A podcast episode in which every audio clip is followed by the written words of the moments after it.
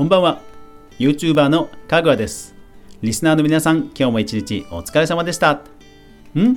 えこの人知ってるかって？直木マンさん？うんうんうん。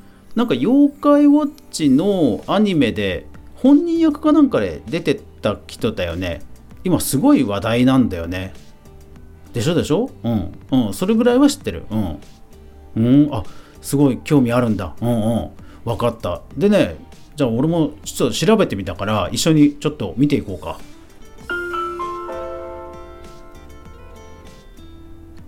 かぐわ飯。この番組は YouTuber であるかぐわが YouTube 周りの話題やニュース動画制作の裏話をゆるりとお話しするラジオ番組です。全20全43ですね。23じゃない。全43アプリで好評配信中。ぜひお好みのアプリでいいね登録フォローよろしくお願いします。はい今日は久しぶりに、えー、YouTuber さん調査会ですね。直木マンさん。でチャンネル名は直木マンショーという方なんですけどもいやーすごいですね。本当いろんな人がいますね。えー、っと今日現在の、えー、YouTube チャンネルの登録者数138万8万。でセカンドチャンネルもあってこちらは51.4万です。いやすごいですね。都市伝説系 YouTuber として今各所で話題の人です、えー、冒頭にも言ったように妖怪ウォッチのえ本人役としても出ていらっしゃるとかあとはそのそういった都市伝説系のね書籍を出されていたりテレビに出られていたりあと最近はあのビレッジヴァンガードとコラボ商品を出したりしているもうもう超もう人気絶頂中の、えー、都市伝説系の方ですね。いやーすごい。うん。でね確かに動画面白いですね。あのぐいぐい引き込まれますね。もう基本トークでずっと動画が続くんですけどまあいわゆるその不可解なね、えー、現象とか何かの真相とかを淡々と解説していくんですよ。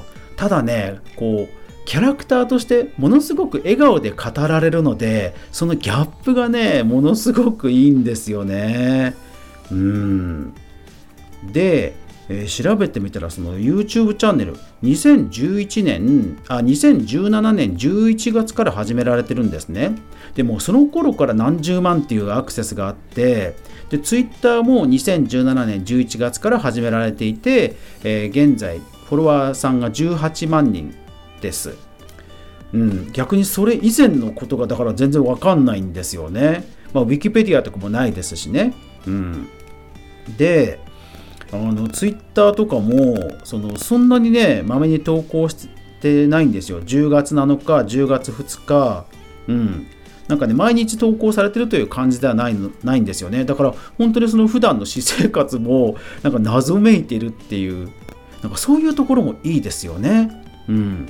だから分かっているのはえっ、と18歳までアメリカのシアトルにいらっしゃったということなんですよ。なんかシアトルに帰ったみたいなツイートがあるらしく、うん、だから、まあ、日本人ではあるんだが、えー、シアトルで生活をしていたということらしいんですよね。うん、で、何気にゲームお好きなようで、セカンドチャンネルでは APEX でタックーさんとコラボであのゲーム配信ライブをしていたり、あのね、僕都市伝説をあんまりこう普段見ようとしない人にとってはセカンドチャンネルですごい面白いです。なじ馴染みやすい感じです。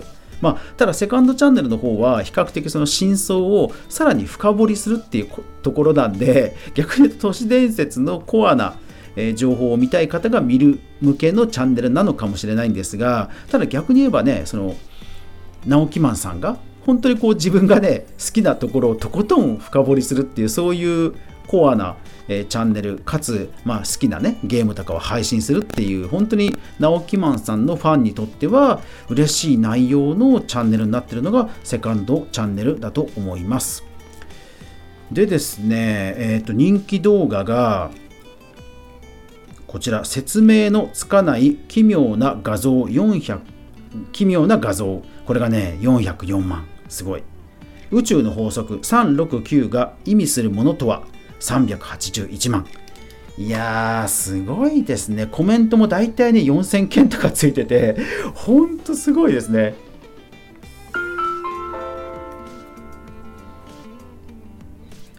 さあかぐわ飯おなじみの、えー、テキストマイニングをしてみました。えー、直木マンさんの直近100本の動画のタイトルをテキスト解析しました。で頻繁に出てくる単語を調べたんですね、えー、1位はやっぱり都市伝説。で2位がですね意外とこれ意外となるほどって感じですね、えー、下ネタあり。うん。やっぱりキャッチとして キャッチとしてまあありなんでしょうね。あとは未解決。起源説。あと意外だったのが、やりすぎ都市伝説っていう単語も結構品質単語みたいです。で、真相、極秘、世界中、えー、と実験とかですね。えー、あ、過ぎる、気づく、失う、怖い、やばい、恐ろしい。うん。ね。いやー、だから、よくネタが尽きないですよね。こういうね、本当に深掘りするぐらい知識があるという中でも、ね、いろんなメディアとかいろんな書籍を出されて情報を出されてるわけですからよくネタが尽きないなと思います。と言いましても一方で、えーと、毎日配信ではだからないんですよね逆にね。うん。だいたいえっ、と週に2週間に1本とかなんかそんなぐらいな感じなんですよね。そんなにもう毎日ではないんですよね。うん。えっ、ー、と、セカンドチャンネルの方は、えっ、ー、と、6日前、1ヶ月前、1ヶ月前、2ヶ月前か。それから、えっ、と、メインチャンネルの方が、えっ、と、メインチャンネルの方が、多分2週間、こっちもだから2週間とかそのぐらいじゃないかな。えー、っと、1週間前、4週間前、1ヶ月前、1ヶ月前、2ヶ月前だからそうですよね。うん。まあでもそれぐらいだからね、ものすごく、ね、下調べもされてるということですよね、きっとね。うん。だから、え、動画は最初の頃、2017年の頃は本当に淡々と喋る感じの動画で、まあ、静止画がいくつか挿入されるぐらいだったんですけども最近はもう本当に静止画もいろんな資料とかいろんな画像とかいろんなキャプチャーとかあと,、えーと、多分そのイメージ映像爆破する爆発するとかイメージ映像も本当に頻繁に入っててものすごく本当にテレビの都市伝説のような番組見てるような感じになりますね。うん、で調べてあの概要欄にあったのがその所属事務所があの UM じゃなくてですね、えーコラボコラコラブジャパンっていうところなんですよ。で、他にどういうクリエイターさんがいるかというと、ラファエルさん、ブライアンさん。で、世界で展開している事務所さんらしいんですよね。ああ、なるほどって感じですよね。うん。そうそうそう。だからね、いやーこれからまだまだ伸びそう、伸びそうっていうなんかすごい 失礼な言い方ですけど、まだまだ人気ね、とどまらなそうですよね。すごいですよね。うん。で、どういう風に人気出たのかっていうのでやっぱり興味あるじゃないですか。で、ただやっぱりね、私生活も含めて全然情報がない。うん、今回はね、ちょっと大変でした。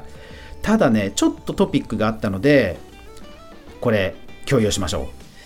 実はですね、YouTube 検索っていうのは、えー、検索のトレンドが、えーと過去5年ぐらい遡れるんですよ。で直木マンさんの検索キーワードがどのぐらいの時にものすごく検索数が上がったかっていうのまでは実は調べられましたでそうしたらですねトピックがありましたねえー、2018年、えー、17年から始めて2018年3月ぐらいからじわじわじわじわこう検索が安定して上がってくるんですね。でまあ多分もともとクオリティが高かったっていうのもあってでもう本数が溜まってきてブレイクしたって感じのそれは多分上がり方だと思うんですよ。で、えー、ものすごくグワーンと急激に伸びた時があったんですね。本当に急激。だから今までが10だったら今度は100みたいなそういう伸び。2020年1月26日。でなんで、えー、その頃に上げた動画がこれなんですね。コロナウイルスパンデミック。はい。